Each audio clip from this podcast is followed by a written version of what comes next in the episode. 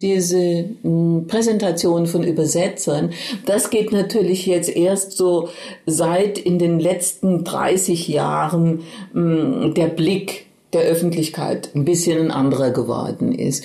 Man nimmt das den einzelnen Übersetzer wahr ja.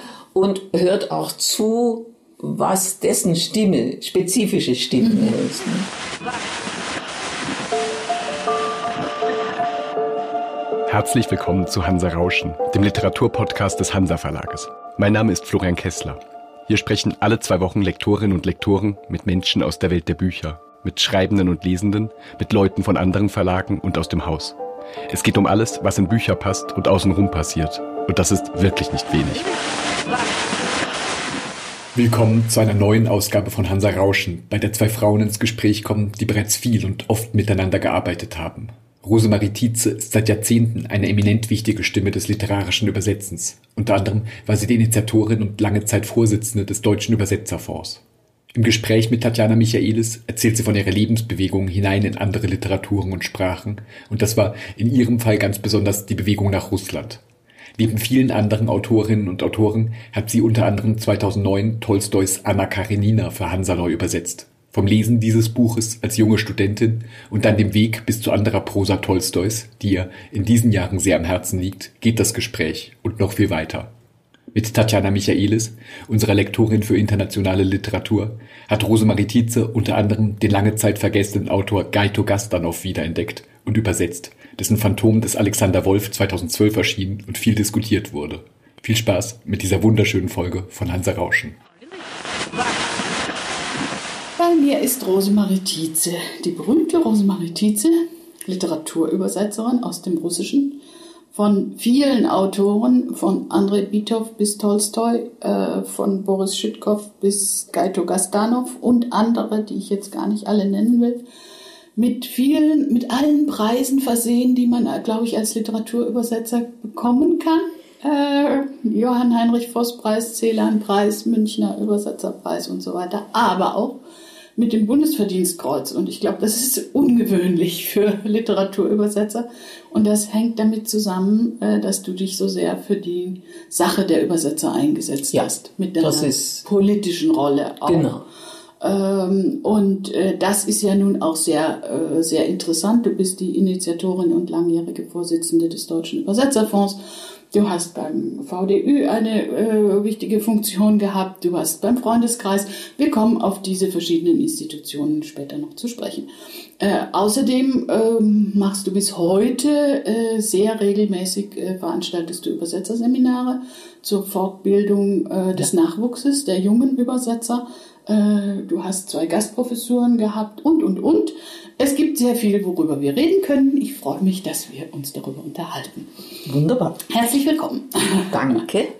Ich würde gerne äh, mit dem Anfang anfangen, nämlich äh, wie du äh, zum Literaturübersetzen gekommen bist und vielleicht noch weiter vorne, warum gerade das Russische? Warum hat dich gerade das Russische so fasziniert, dass du gesagt hast, ich will äh, Russ, im, im Russischen soll mein Berufsfeld liegen? Also ich hatte in der Zeit der Pubertät und den Jahren danach äh, war das Theater für mich die große Liebe. Und ich habe dann auch angefangen, nach dem Abitur Theaterwissenschaft zu studieren. Und da hatte ich also zunächst äh, als Nebenfächer Philosophie und hatte auch sogar mit dem Französischen angefangen, denn ich stamme aus der Ortenau, aus Oberkirch und da blickt man in die Rheinebene auf Straßburg mhm. und dann ist natürlich das Französische sehr naheliegend. Das wäre geschenkt gewesen. Du wolltest es ein bisschen schwieriger haben. Und das fand ich dann eigentlich schon noch im ersten Semester viel zu wenig exotisch. Mhm. Ja, das ist, äh, ja, also wenn das so vor der Haustür liegt, was ja. soll's. Ne? Und äh, ich hatte aber im Hintergrund, im Hinterkopf immer schon eigentlich von klein auf die Idee, irgendwann mal lerne ich Russisch. Wobei ich das gar nicht wusste jetzt, warum und sowieso. So, irgendwann mal lerne ich Russisch. Und als ich dann nach den ersten drei Semestern in Köln, in Wien zwei Semester weiter studiert habe, und in Wien war in der damaligen Zeit, also Bundesrepublik DDR, Westen, Osten, Kalter Krieg, in Wien war sehr viel mehr Osten Ah, da war man offener Ja, für. äh, als in Osten. Ach, ja? interessant. Da ist man sehr viel mehr mit äh, Kulturerscheinungen aus diesen osteuropäischen Ländern konfrontiert worden. Und da habe ich dann auch angefangen, Russisch zu lernen. Und von Wien aus bin ich auch zum ersten Mal nach Moskau gefahren. Also das Ah, war ja. wirklich diese Schiene. Und äh, das, äh, ähm, diese erste Bekanntschaft hat sich dann beim weiteren Studium in München fortgesetzt. Da bin ich dann tatsächlich bei der Slavistik auch geblieben und habe mich weitergebildet im Russischen. Das ist jetzt mit Vorsicht ausgedrückt, weil der Weg da beim Russischen schon ziemlich lang ist, bis man da Eben, die Sprache ist ja, nun besonders schwierig. Ja. Äh, Es gibt mehr Fälle, als es bei uns gibt. Ganz es gibt genau. ein anderes Temposystem. Es fängt an mit einem anderen Alphabet. Ja. Äh, Man muss sich ja ganz anders da einarbeiten. Ja. Die, die Hürde liegt doch sehr viel höher. Und da hatte ich ein sehr großes Glück, muss ich jetzt im Nachhinein äh, im Rückschau, in der Rückschau sagen. Und zwar, als ich dann für ein Jahr im Austausch nach Moskau kam, und das war schon ein ganz äh, hochgestochener Wissenschaftleraustausch, wofür ich also das Projekt einer Dissertation eingereicht habe, weil Studenten aus, also das gab's alles noch nicht. Ja, das war Ja. damals noch gar nicht. Mit dem Osten nicht möglich. Nee, gar nicht möglich. Und als ich dann nach Moskau kam, an die Deutsche Theaterakademie, weil Theaterwissenschaft war dort an der äh, Theaterakademie, da habe ich wirklich ähm, von den hiesigen, äh, von der hiesischen mm, Russisch-Didaktik etwas unterfüttert, aber nicht so richtig in Gänge gekommen, sehr wenig Russisch gekonnt. Und darum habe ich dann das Russische übers Ohr gelernt. Und das kommt mir sehr entgegen, habe ich dann gemerkt, dass ich die Sprache aus der Sprache lerne. Das merkt man wahrscheinlich heute noch am, am Ja. Rhythmus deiner Prosa und wenn Ja. man ein gutes Ohr hat für eine, für eine Sprache, äh, dass sich das auch dann beim Übersetzen niederschlägt. Unbedingt, weil ich gehe sehr, also ich fahre richtig ab auf äh, Texte, die einen bestimmten Rhythmus haben, die unter Umständen gesprochene Sprache in die Prosa einbauen und so weiter und so fort. Das ist wirklich, also diese äh, Affinität, mh, die hat sich dann auch beim äh, Russischlernen mh, bewährt in Moskau. Und als ich dann später zurückkam, wusste ich, ich will diese Kultur irgendwie hier rüberbringen. Hab, äh, Was, was war das dann vornehmlich? Die, die, äh, die Literatur, die Prosa oder war es auch ein politisches, kulturelles Interesse? politisch überhaupt nicht. Überhaupt nicht. Überhaupt Äh, Und nicht, äh, ich ne? glaube, das Theater hat eine. Das Theater natürlich. Das. Theater war damals unglaublich aufregend in Russland, weil man saß sozusagen äh, richtig nervös, zitternd in den Aufführungen, speziell jetzt zum Beispiel von dem Taganka-Theater, äh, weil dort ja die Aktualität zwischen den Zeilen abgehandelt wurde. Ah, der, Ja. der, der doppelte Sinn praktisch. Äh, Wunderbar, ja. Also das war immer so auf der Grenze des gerade noch Erlaubten und das war wahnsinnig Spannend, aufregend. Ja. Und äh, gleichzeitig habe ich eben dann äh, so russische Literatur im Original zu lesen begonnen. Also zum Beispiel Anna Karenina war das zweite Buch. was Schon ich auf damals? Russisch, ja, Ach, ja, ja, ja. ja toll. Weil ich dann in der U-Bahn, ich hatte einen sehr weiten Weg ins Zentrum in der U-Bahn, saß ich dann immer mit Anna Karenina und äh, hat mich schon damals begeistert. Und als ich dann zurückkam eben nach München, war mir klar, ich muss dabei bleiben. Irgendeine Art von Vermittlung sei es Theater, sei es Literatur. Und es war mir dann von Anfang an klar, dazu brauche ich einen Brotberuf. Das war das Dolmetschen. Und das hat es Dolmetschen. Ah, Drum hat es mit dem Dolmetschen praktisch angefangen. Ja. Aber der, die, die, die langfristige Perspektive war damals schon, Von Anfang schon an. die Literatur. Ja. Ah, ja. und dann irgendwann mal, da war ich dann schon gegen Ende 20 und habe äh, bereits länger in diesem Beruf auf beiden Ebenen gearbeitet, ähm, ist mir dann auch irgendwann klar geworden, warum ich in, äh, ja, warum ich Russisch unbedingt mal machen wollte, sozusagen äh, als Nachkriegskind. Also ich bin in den letzten Kriegsmonaten geboren und äh, meine Mutter hatte meinen Vater nur erst sehr kurz gekannt, weil die waren sehr kurz verheiratet gewesen. Und sie hat ihn eigentlich insofern, als er die ganze Zeit Soldat war, auch wenig kennengelernt. Ne? Und darum hat sie dann von dem Vater fast nie geredet. Der war eines Tages vermisst, kam keine Nachricht mehr.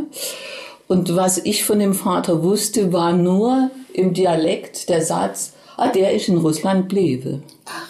Mhm.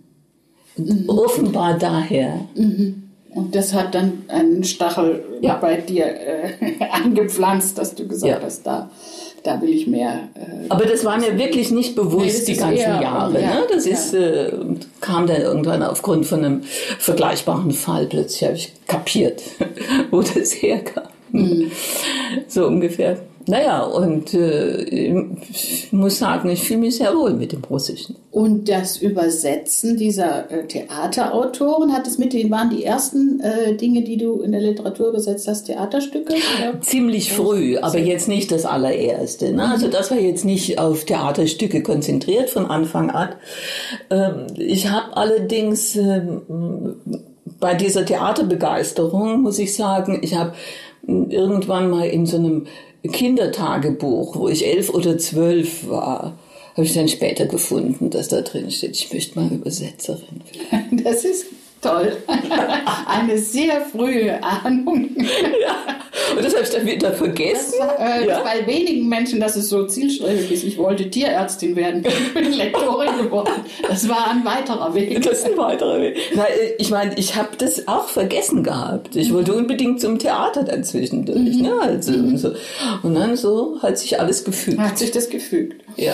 Äh, und äh, um auf deine Autoren ein bisschen ja. mehr einzugehen, also es ist ja noch nicht so lange her, dass Biethoff gestorben ist. Ja. Und da habe ich damals sehr an dich gedacht, weil ich dachte, wenn man so viel äh, ja, ja. vom Werk eines Autors übertragen hat, den Autor so gut gekannt hat, du bist die deutsche Stimme von Biethoff, das ist ja nochmal eine ganz andere Beziehung, ein ganz anderes Verhältnis äh, als äh, von irgendjemandem sonst. Ja. Ja, ja. Nee, das äh, war im Dezember wirklich, das war ein Einschnitt und äh, es war auch gut, dass ich hinfahren konnte zu mhm. der Trauerfeier mhm. und äh, dann auch äh, sowohl die Trauerfeier im Schriftstellerverband wie auch in der Kirche und so. Das war notwendig, ein ja. notwendiges Abschiednehmen. Ein, ein, ein, ja. äh, ein Ritual, das ja. einem dann auch selber hilft. Damit umzugehen. Und äh, vom Ende zurück vielleicht auf den Anfang geblickt, wie, wie bist du überhaupt an diesen Autor gekommen? Ja, das war, das war sehr spannend. Und zwar war äh, eins von Beethovens Büchern auch wieder zufällig. Mhm, noch in den 70er Jahren, ich glaube sogar erste Hälfte 70er Jahre, ist mir das äh, in die Finger geraten, sein äh, Buch über Armenien. Mhm. Ja? Und äh, ich habe das gelesen und war restlos begeistert. Und zwar also einmal auch äh, durch die Sprache. Er baut Sätze, er baut seine äh, Prosa hat immer sehr stark vom Mündlichen her. Es sind komplizierte mhm. Aus, äh, es ist ein sehr komplizierter Text oft, aber es hat äh, so eine Schwingung des Mündlichen ja. immer drin. Ja. Ja? Mhm. Und das hat mich schon mal sehr angesprochen und dann auch die Thematik von diesen armenischen Lektionen, die ich als erstes gelesen habe, und zwar da fängt er an mit dem armenischen Alphabet. Er kommt in das Land. Es ist ja eine Republik in der Sowjetunion ja. noch in der damaligen Zeit, also gar nicht Ausland. Aber er kommt dahin, wo anders gesprochen wird, wo ein anderes Alphabet herrscht, eine andere Kultur herrscht. Und er beobachtet. Mhm. Er beobachtet die Fremde. Mhm. Und wie er mit der Fremde umgeht das war sozusagen die Lösung für meine eigenen Probleme. Mhm. Wie gehe ich mit diesem fremden Russland um? Ah, ja. Wie beziehe ich, also nicht die Lösung, aber Nein, das war so ein Weg. Ein, ein ne? Parallelfall, äh, ja, an und, man äh, das, äh, ja. sieht und erkennt. Und, genau, und das hat mich äh, sehr, sehr fasziniert. Und, äh, Hast du dann, das Buch dann nach Deutschland empfohlen? Damals? Nein, dann war das schon in der DDR übersetzt. Ah. Ja. Und Gut, aber aufgrund dieser Lektüre bin ich dann irgendwann äh, im Schriftstellerverband, das war dann Ende der 70er Jahre, sagte mir ähm, Aksionov, mit dem ich mich da getroffen habe, von dem ich also meine erste große Prosa dann war, übersetzt habe. Das, das, war Aksionov, ja. Mhm. Und wir haben uns getroffen im Schriftstellerverband, dann sagte er, da hinten sitzt Beethoven, dann sag ich, ah, den muss ich kennenlernen. Mhm. ja. Und habe dann verschämt gesagt, als Aksionov das in die Wege geleitet hat, zu Beethoven, ich will sie übersetzen. Mhm. Ja, ja, gut, okay, ja. Eine Telefonnummer gekriegt und es hat dann von Ende der 70er Jahre bis äh, 1990 gedauert, bis das erste Buch rauskommt. Also mhm. russische Literatur braucht lange. Ja. Ja, ja bis das äh, ja, es, ist, es war nicht nur die sprachliche Hürde hoch, sondern auch hier das Interesse ja, äh, ja. zu wecken und bis das Interesse gewachsen ist. Und äh, hast du den Eindruck, es wird jetzt wieder schwächer, das Interesse? Äh, ich glaube, ich muss gerade mal noch zu den armenischen Lektionen zurückkehren, weil tatsächlich äh, er, äh, da gab es so eine Brücke. Und zwar äh, ist dann mal in einem westlichen Verlag sind die armenischen Lektionen erschienen. Da hat er dann noch einen Text dazu geschrieben, den ich übersetzen konnte. Und ah. dann konnte mhm. ich Anfang der 2000er Jahre eine Neuübersetzung bei Surkamp machen. Also ah, so ich bin tatsächlich bei den armenischen Lektionen dann gelandet. Ja. Sehr schön. Ja. Äh, wie, wie siehst du insgesamt dieses Verhältnis zu, zu Osteuropa? Da ist ja viel passiert, gerade ja. in den 90er Jahren und, und Anfang 2000er ja. Jahre. Und äh, irgendwie habe ich das Gefühl, es ist jetzt bedauerlicherweise wieder etwas stiller geworden. Wir haben wieder etwas weniger Ahnung. Ja. Und äh, eigentlich müsste man was dafür tun, dass dieses Interesse äh, wieder genährt wird. Unbedingt, ja. Ich bin äh, ziemlich verärgert eigentlich über die Medienreaktionen in mhm. dieser Richtung. Ja. Es ist sowas von einem schematisierten Russlandbild, mhm. das derzeit herrscht. Ja. Es gibt eigentlich immer nur diesen Putin und es gibt immer nur das autoritäre System und so weiter und so fort, was ja alles Stimmt, ja. da wollen wir ja gar nichts dagegen sagen. Aber es gibt derzeit ein sowas von spannendem Kulturleben und hat kein Mensch eine Ahnung davon. Mhm. Ja. Mhm. Es gibt aufregende Ausstellungen. Ja. Es gibt ein Theaterleben, also ganz großartiges Musikleben. Ja. Zum Beispiel das Diaghilev Festival in Perm. Mhm. Nur ein Beispiel, ja. ja. weil jetzt schon zehn Jahre stattfindet. Direktor Theodor Kurinzis den kennt man, seit er in Salzburg als Star ja. dirigiert, seit er in Stuttgart das Orchester übernommen hat. Aber dass der schon seit Jahren in Perm dort ein tolles Theater leitet und dieses Festival leitet, mhm. das weiß man überhaupt Ja, und es hängt dann oft so an den, an den einzelnen prominenten Vermittlern, ja. äh, die, die was äh, transportieren können. Ja. Gut geklappt hat es bei den Klassikern, nicht? Ja. Also ich meine, deine Anna Karenina ist ein großer Bestseller geworden. Und das ist ja nicht, äh, das ist ja nicht selbstverständlich, nachdem es vorher schon äh, 20 Übersetzungen ja. gab. Äh, wie, wie hast du das erlebt, diesen, diesen äh, Durchbruch der Anna Karenina? Hast du damit gerechnet, dass, dass, es so, äh, dass es so gefragt ist? Nee, das habe ich natürlich nicht. Ich hatte, äh, gut, wenn du an so ein Projekt gehst, hast du eigentlich nicht viel Vorstellung davon, was jetzt äh, der Leser damit anfängt, ja. sondern äh, das war so eine schwere Entscheidung, mich dazu durchzubringen, dass ich das mache, weil ich hatte dem Verlag was anderes von Tolstoi vorgeschlagen. Mhm. und dann kam die Antwort, nee, zuerst die großen Romane, also Anna Karenina. Und da habe ich wirklich lange Bedenkzeit gebraucht, kann ich Tolstoi gleich mit Anna Karenina anfangen. Mhm. Ja, so sehr ich den auch schon lange übersetzen wollte, aber das ist natürlich einschüchternd, sehr na klar. klar. Na klar. Magst du irgendwas aus den Details dieser Arbeit erzählen? Wo, welche Schwierigkeiten? Äh, also ich habe dann, ja, ich habe dann wirklich äh, selber für mich erstmal irgendein Kapitel aus der Mitte oder so äh, übersetzt, habe dann geguckt, was andere Übersetzungen da geschrieben haben und habe gleich gemerkt, das klingt anders, mhm. wenn ich das übersetze und habe aufgrund dieses äh, wirklich sehr punktuellen Vergleichs gesehen, äh, das könnte was werden, wenn ich das auf meine Art und Weise das übertrage. Das ist das, was man den eigenen Ton eines ja. Übersetzers nennt. Ja. Ja, und äh, das ist natürlich dann immer die Schwierigkeit, dass der eigene Ton nicht zu selbstständig wird, sich nicht so verselbstständigt mhm. regelrecht, sondern dass er auf etwas trifft, was der eigene Ton des Autors ist und ja. dass das dann sozusagen eine äh, zusammenfließt mhm. in eines. Ne? Mhm. Und das ist das genau äh, das. Und ich muss auch sagen, ich bin äh, während der Arbeit immer wieder überrascht gewesen, ähm, wie sehr meine äh, Fassung anders klingt. Mhm. Also ich, mhm. man kann sich jetzt nicht irritieren lassen in dem, dass man immer in andere reinguckt, sondern ich habe immer nur mal verglichen, wenn ich schon ein Kapitel fertig hatte. Ja. Das, das geht sonst nicht. Mhm. Sonst lässt man sich von anderen ähm, beeinflussen und das wollte ich ja gerade nicht. Aber auf jeden Fall äh, diese Art und Weise, dass ich so sehr stark auf Rhythmus und Melodie geachtet habe. Ich glaube, äh, dass das die ja. Spezifik auch wieder von dieser Übersetzung ist. Und dann kam eben noch hinzu, mm, dass die letzte ungefähr 50 Jahre zurücklag die letzte Übersetzung. Und damals wurde einfach noch viel weniger als heute auf diesen Satzfluss den, und auch den auf Stil, die Genauigkeit, auf die Genauigkeit geachtet. Ja. Das war einfach mehr ein Nacherzählen damals, als man das jetzt heute machen mhm. würde. Mhm. Und von daher klang das eben wirklich anders. Ja. Wir haben ja hier die äh, kleine Tradition, dass wer zu einem solchen Gespräch zu uns kommt, auch ein Buch mitbringt, das ihm besonders am Herzen liegt.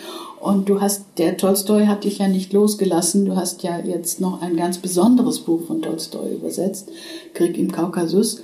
Äh, und äh, vielleicht magst du darüber noch ein bisschen was erzählen.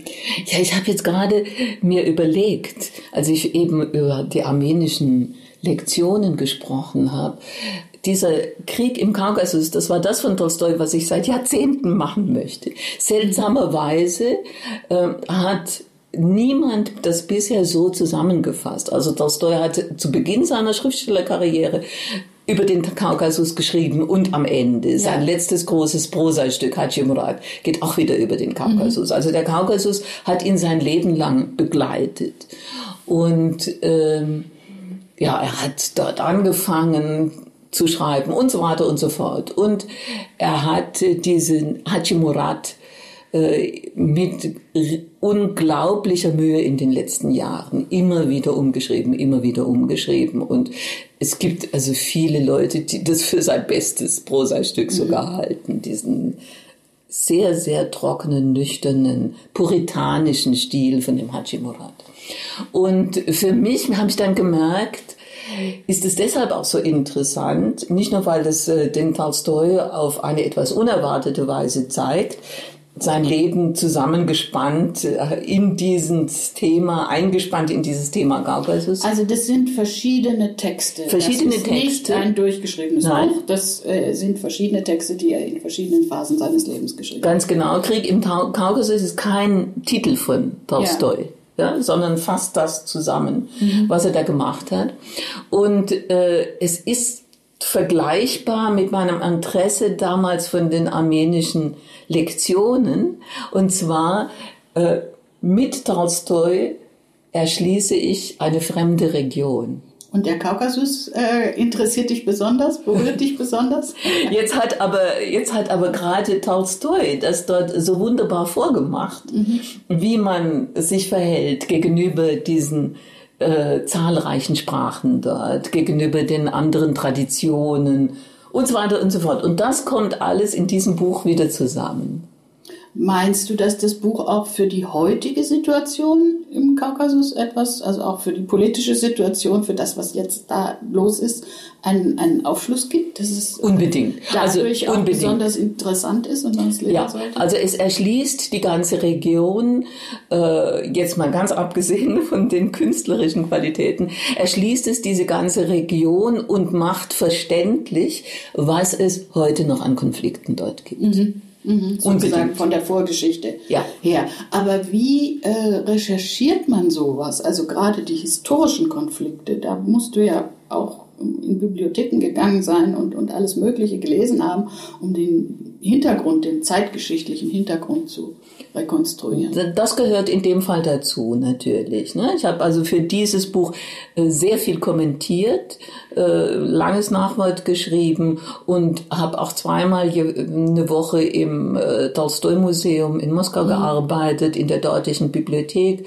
habe mir vieles dort sagen lassen und bin auch selber im Kaukasus gereist. Mhm. Ne? Weil mhm. ich, also das brauche ich sehr stark. Ich brauche die direkte Anschauung für die Dinge, die ich über Russland äh, mir bewusst, bewusst machen muss. Bei äh, unserem gemeinsamen Autor Gastanov auch? Hast ja, auch, bist ja. du auch so? Ja, äh, Gastanov war doch ähm, auch, also die Eltern stammten aus dem Kaukasus mhm. und er war, Gastanov war immer wieder in Ferien im Kaukasus und äh, bei dem ähm, jetzt auf Deutsch als zweiter erschienenen Roman äh, bei äh, dem Abend äh, bei Claire, da schreibt er ja kurz drüber, ja, wie er mhm. beim Onkel in Kislavotsk mhm. war.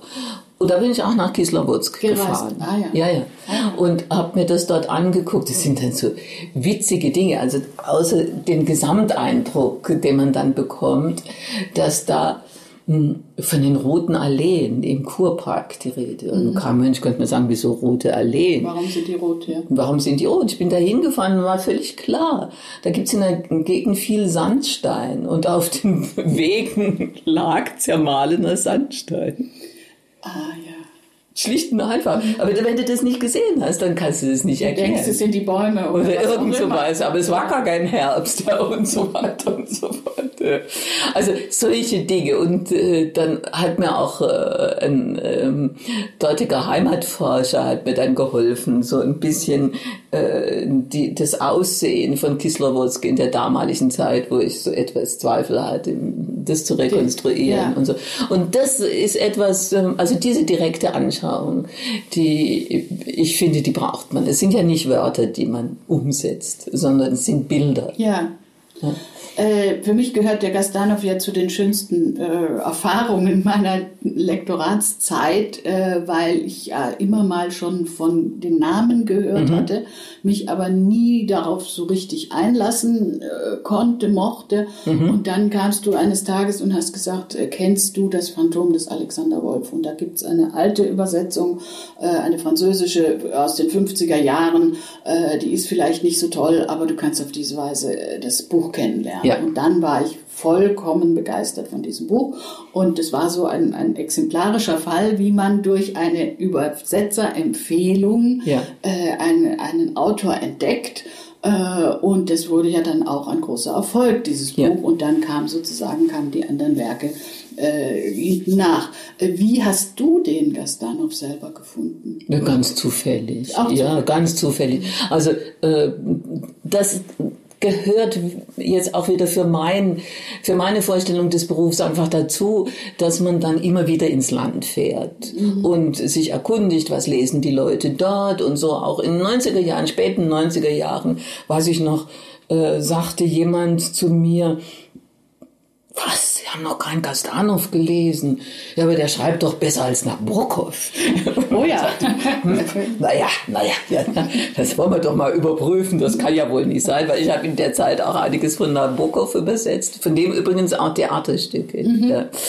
Und äh, gut, äh, das sind so diese... Ähm, äh, diese Abstufungen, hierarchischen Einstufungen, denen ich nie nachkommen Superlative würde. sind sowieso immer ja. gefährlich. Aber, aber, aber er hat mich natürlich beeindruckt, der Gastanov, als ich ihn dann äh, gelesen habe. Ja, so, so einflussreich äh, ist dieses, ist dieses Wirken, aber zu den ganz einflussreichen politischen Sachen möchte ich ja auch noch kommen, äh, wie du äh, dazu kamst, sozusagen einen deutschen Übersetzerfonds zu initiieren, wie du beschlossen hast. Ich, ich stelle mir das einfach auch, versuche mir das persönlich vorzustellen, das Übersetzen ist eine stille Tätigkeit, die man unter Ausschluss der Öffentlichkeit äh, vornimmt. Man sitzt Tage, Stunden, äh, Wochen äh, und äh, muss recherchieren, äh, formuliert äh, und das, was du sozusagen politisch für die Sache der Übersetzer geleistet hast, ist genau das Gegenteil. Man muss rausgehen, man muss sein Netzwerk schaffen und bespielen, man muss Einfluss bekommen. Und das versuche ich mir vorzustellen, wie das bei dir verlaufen ist. Äh, so einsam war meine Tätigkeit ja nie und ich glaube, das hätte ich auch gar nicht gekonnt. Insofern, als ich ja immer äh, einen Brotberuf gebraucht habe. Mhm. Also ich musste dolmetschen. Dolmetschen ich habe seit äh, schon bald dann in 84, glaube ich, war das, habe ich angefangen zu unterrichten beim mhm. Sprachen- und Dolmetscherinstitut immer einen Tag in der Woche dann. Ah, ja. Und insofern bin ich dann sowieso aus dem Haus. Ich finde das auch gut. Also das wäre jetzt meinem Naturell nicht entgegengekommen, mhm. dass ich da sieben Tage die Woche allein am Schreibtisch sitze. Mhm. Also ich brauche diesen Austausch. Mhm. Und deshalb habe ich auch sehr früh noch äh, kaum irgendwas äh, war übersetzt äh, von mir. Dann habe ich aber schon im Übersetzerverband mich umgetan und habe was da eine Funktion übernommen und dort was gedacht. Ich finde es einfach richtig, diesen Austausch und notwendig. Ja. Ne? Ja. Und äh, da war dann auch äh, mit diesem äh, Brotberuf, aber trotzdem auf die Dauer, wirklich gerade bei so einem schwierigen Autor wie Beethoven, das ist völlig äh, einfach eklatant, wie viel ich da selber äh, meine Übersetzerei subventionieren muss mhm. mit anderen Einkünften. Weil, weil, du so viel Zeit brauchst, ja. dass du niemals mit einem normalen Seitenhonorar ja hinkommen kann. Also ich kann mich erinnern, ich habe in den 90er Jahren bei einem großen Beethoven-Werk äh, Mensch in Landschaft, habe ich das mal ausgerechnet. Und äh, da hätte das Übersetzerhonorar ungefähr ein Drittel der Arbeitszeit abgedeckt. Mhm. Und äh, auch wenn du dann trotzdem durchkommst irgendwie mit diesem Brotberuf und, übers, und Dolmetschen und so, trotzdem es ärgert einen. Ja. Ja das ist ja. wieso? Ne?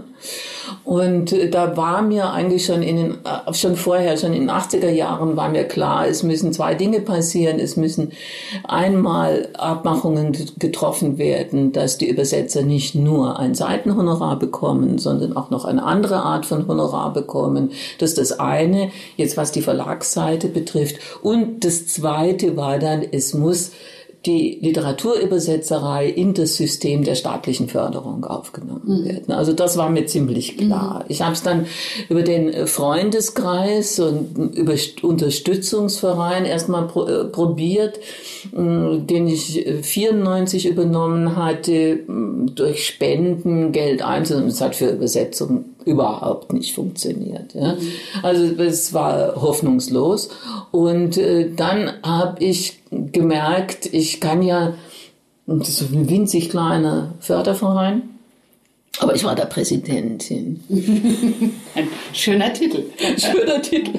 Und dann habe ich als Präsidentin so Werberunden gemacht bei äh, öffentlichen Ah ja. Und mhm. so weiter und so fort. Mhm. Und, und äh, richtig Gelder ein. Nein, nein, nein, sondern gesagt, also da muss was passieren, muss was passieren. das geht so nicht. Und dann äh, war das Wichtigste war, dass ich äh, den Jürgen Becker vom Literarischen Kolloquium dazu äh, gewinnen konnte. Und wir haben dann zusammen das Ganze angestoßen und zunächst mal zwei Konferenzen gemacht, wo alle sagten, ja, äh, wieso? Gehen Sie doch äh, ans Wirtschaftsministerium oder irgendwo. Ja, dann müssen Sie sich an Verlage wenden.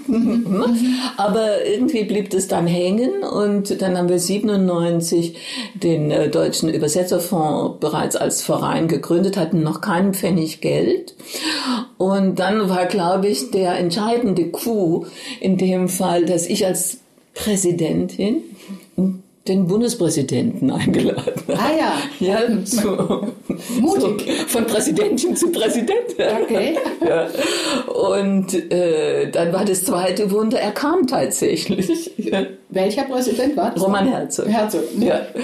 Und nicht nur das. Also ich meine, als ich die Zusage bekommen habe vom Bundespräsidialamt, war ich ein Wochenende lang völlig, also um Gottes Willen, um Gottes Willen, was mache ich jetzt? Was sind die protokollarischen Anforderungen? Genau. Ich dachte, naja gut, das ist ja nicht jetzt mal, das ist Baden-Württemberg, das ist deren Problem, das ist nicht mein Problem. Und so war es dann natürlich auch. Aber das nächste Wunder war dann, dass tatsächlich Roman Herzog auch eine Rede gehalten hat, wo er auf diesen Skandal mhm. hinwies, wie das mit den Übersetzerhonoraren mhm. ist. Ne? Und äh, dann bei dieser Veranstaltung, da wurde der Wieland Übersetzerpreis in Biberach mhm. verliehen, das mhm. war der Ort. Und äh, da habe ich dann die Gründung des Übersetzerfonds bekannt gegeben und mit dem Zitat von Herzog bin ich dann wieder hausieren gegangen. Wieder einen Schritt weiter. Ja. Und dann kam im Jahr drauf wirklich so ganz langsam das erste Geld. Und heute ist alles etabliert. Staatliche Gelder.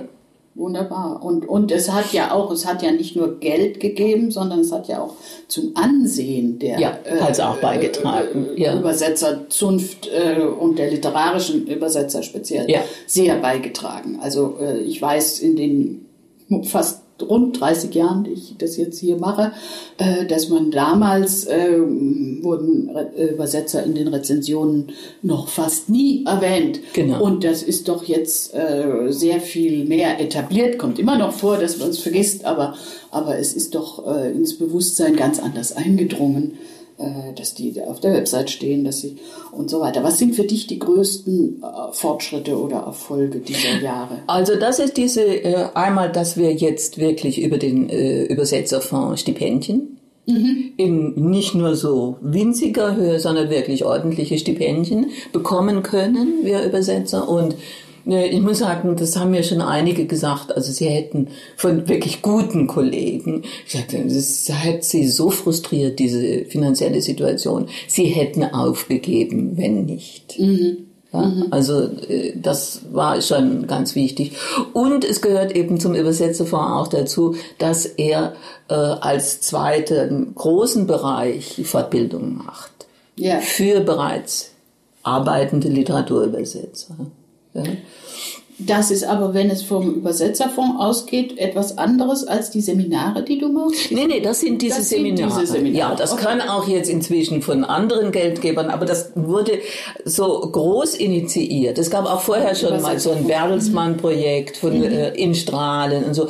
Aber jetzt so durchgängig macht das der Übersetzerfonds, dass er diese Seminare in Strahlen oft oder auch an anderen Orten äh, mhm. finanziert. Mhm. Und das heißt, du hast dich nach und nach dann sozusagen aus den äh, Führungsgremien eher verabschiedet und machst mehr äh, bei den bei den Übersetzerseminaren selber? Ja, ja, ja. Ich habe also äh, nach zwölf Jahren Übersetzerfonds war einfach Schluss. Das ist so aufreibend und, und Präsident gewesen. Freundeskreis ja, ja, ja, und, und, Vorstand äh, VDÜ und das war ja doch eine ganze Reihe. Also irgendwann äh, mal ging es überhaupt nicht mehr. Ämtern. Ja.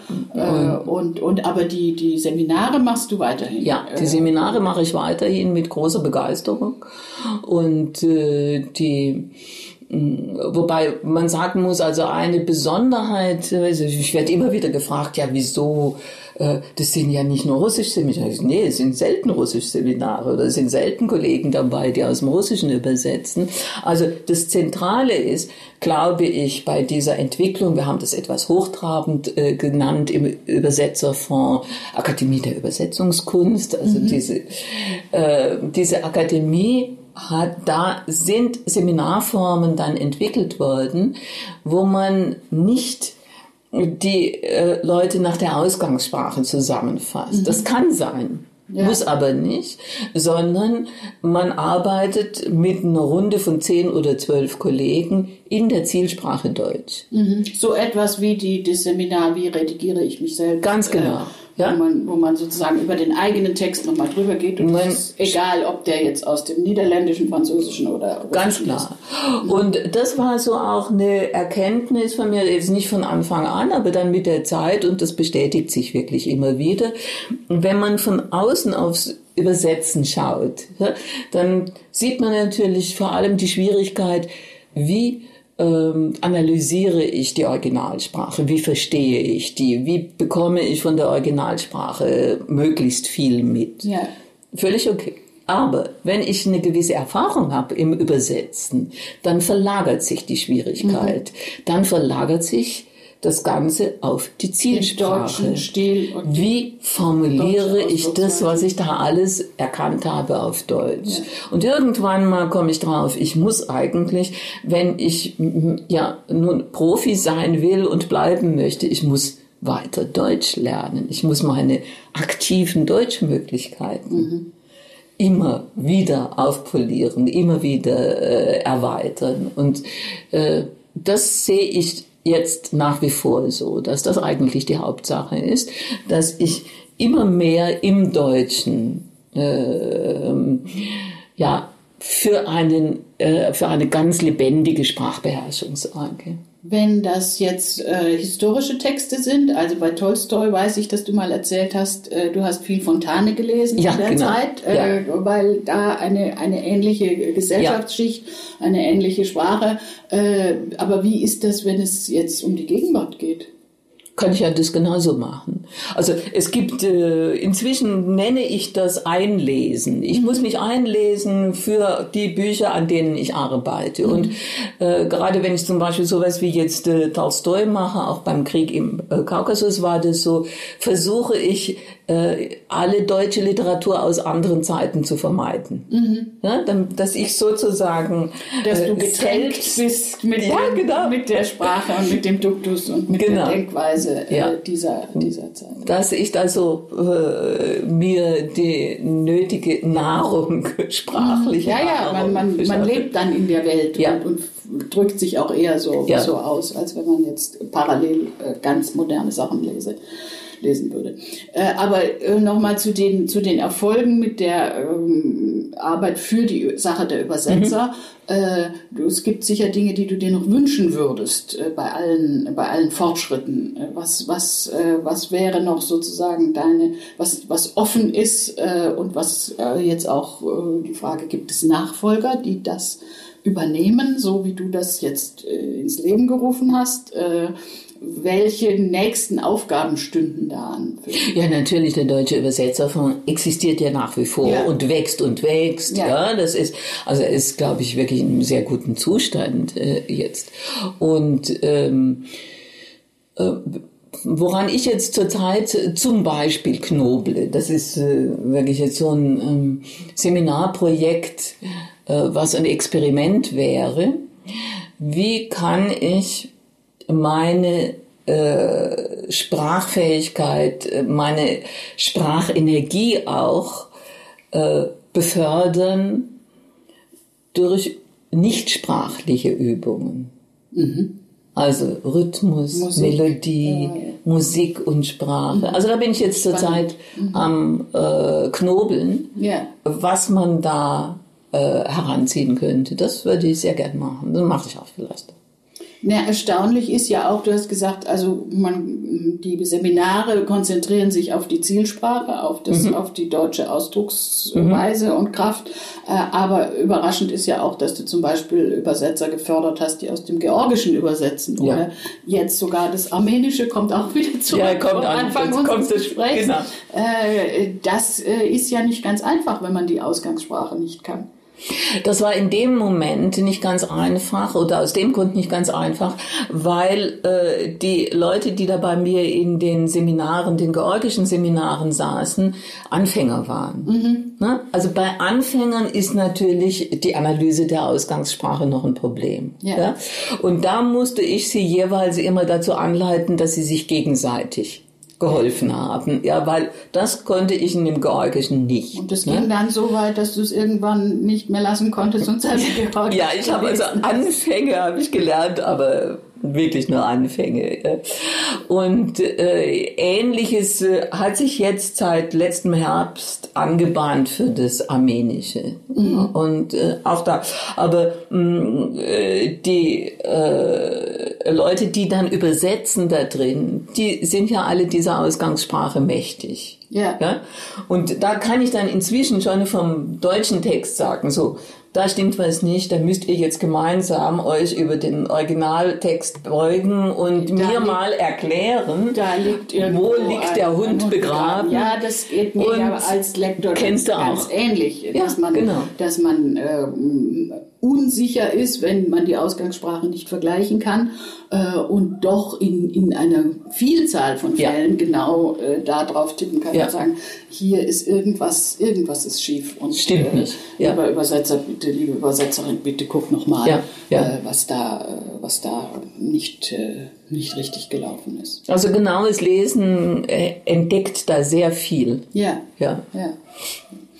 Du äh, präsentierst ja auch deine Autoren. Ja. Äh, nicht nur die Lebenden, sondern die Toten. Und das ist ja nun auch, auch nochmal eine Besonderheit, Ja. äh, dass du äh, richtig große Lesereisen äh, für Tolstoi gemacht hast, Ja. äh, für Gastanov gemacht hast, wo du praktisch den Autor ersetzen musst, Ja. weil wir den nicht mehr befragen können.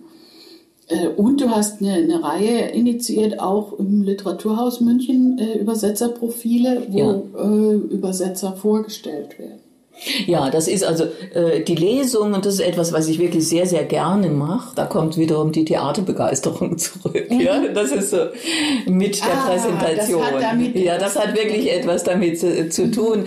Sowieso sehe ich, muss ich vielleicht noch nachtragen, sehe ich sowieso mein Übersetzen ähm, ja als eine Mimesis. Mhm. Ja, ich ahme nach, was der Text vorgibt.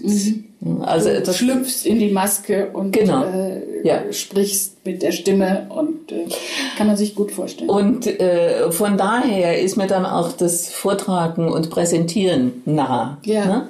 ja. Und äh, das ähm, glaube ich, dass diese Art der wechselnden Vorstellung von einem Text, dass man also wechselt zwischen Erzählung, wie ging das, wie bin ich an den Auftrag gekommen, was habe Ja. ich da gemacht und so weiter und so Hintergrund. Textstücken und so. Das, das kommt eigentlich ganz gut an. Ne?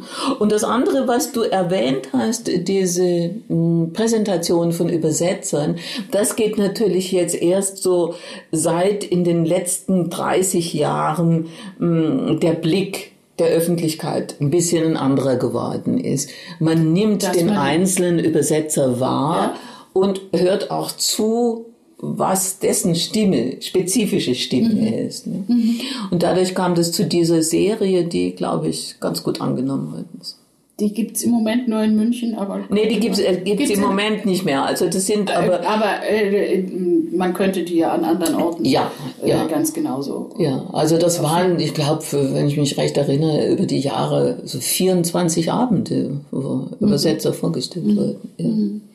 Und dann gibt's noch die Gastprofessuren. Ja, ja. Und das ist ja nun noch mal was ganz anderes als, als eine Präsentation. Die Präsentation kann ich sozusagen aus der, ja, aus der Stimme des Autors quasi entwickeln, aber die äh, Professur ist ja sozusagen der theoretische Untergrund, die Analyse dessen, was da gemacht wird. Das ist ja eine wissenschaftliche Herangehensweise ans Übersetzen. Ja, aber ich gehe natürlich in beiden Fällen von der Übersetzungspraxis aus, äh, bei den Gastprofessuren. Und das ist jetzt äh, bei dieser äh, Schlegel-Gastprofessur im Sondi-Institut, die eben auch vom Deutschen Übersetzerfonds äh, Ja. finanziert wird, ist es ja auch so intendiert. Also, dass man wirklich die Praxis reinbringt äh, in Das- einen solchen Studiengang, literaturwissenschaftlichen Studiengang und äh, ein bisschen eben einen anderen Blick auf Texte.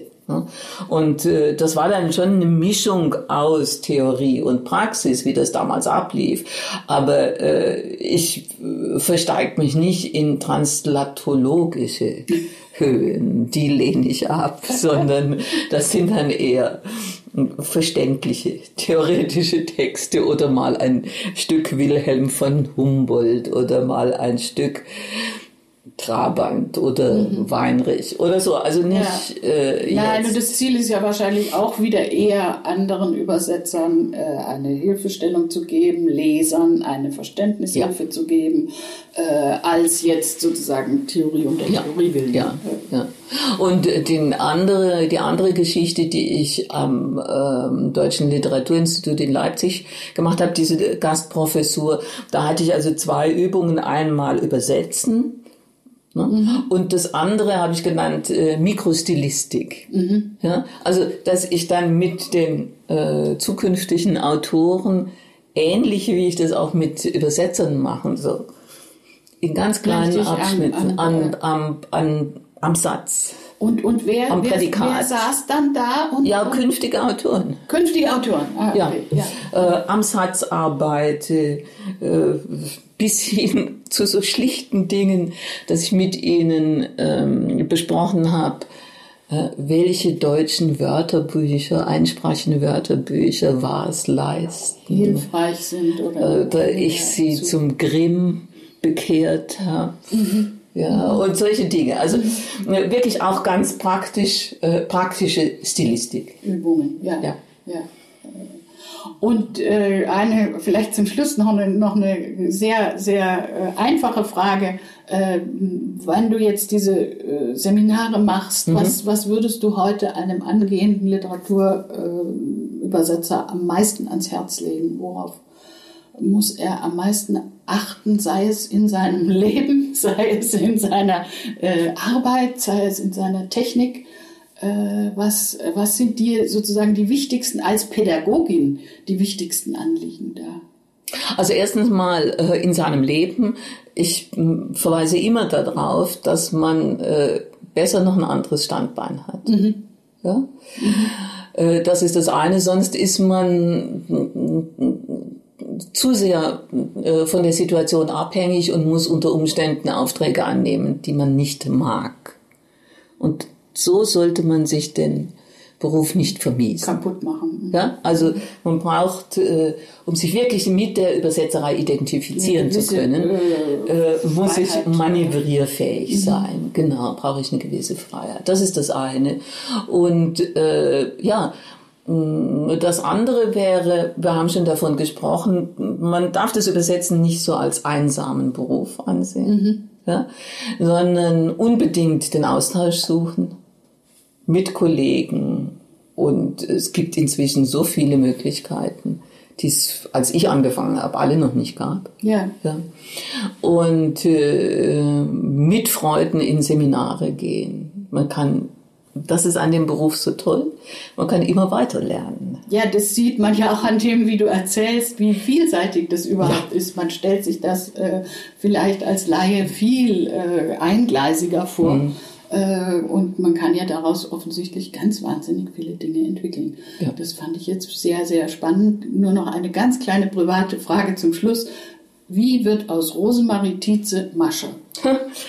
das ist als ich das Jahr in Moskau war, kam ich zurück und das war Anfang der 70er Jahre und äh, habe mir natürlich als erstes eine Wohngemeinschaft in München gesucht, wie sich das damals gehörte.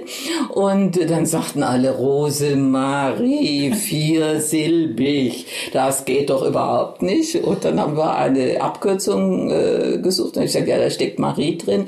Und äh, eine der, es gibt ja im Russischen so viele Diminutiven, so viele Abwandlungen von Namen. Und eine der Abwandlungen wäre Mascha. Und das hat die anderen dann sofort äh, überzeugt. Und, dann und dir hat es auch immer gefallen. Ja.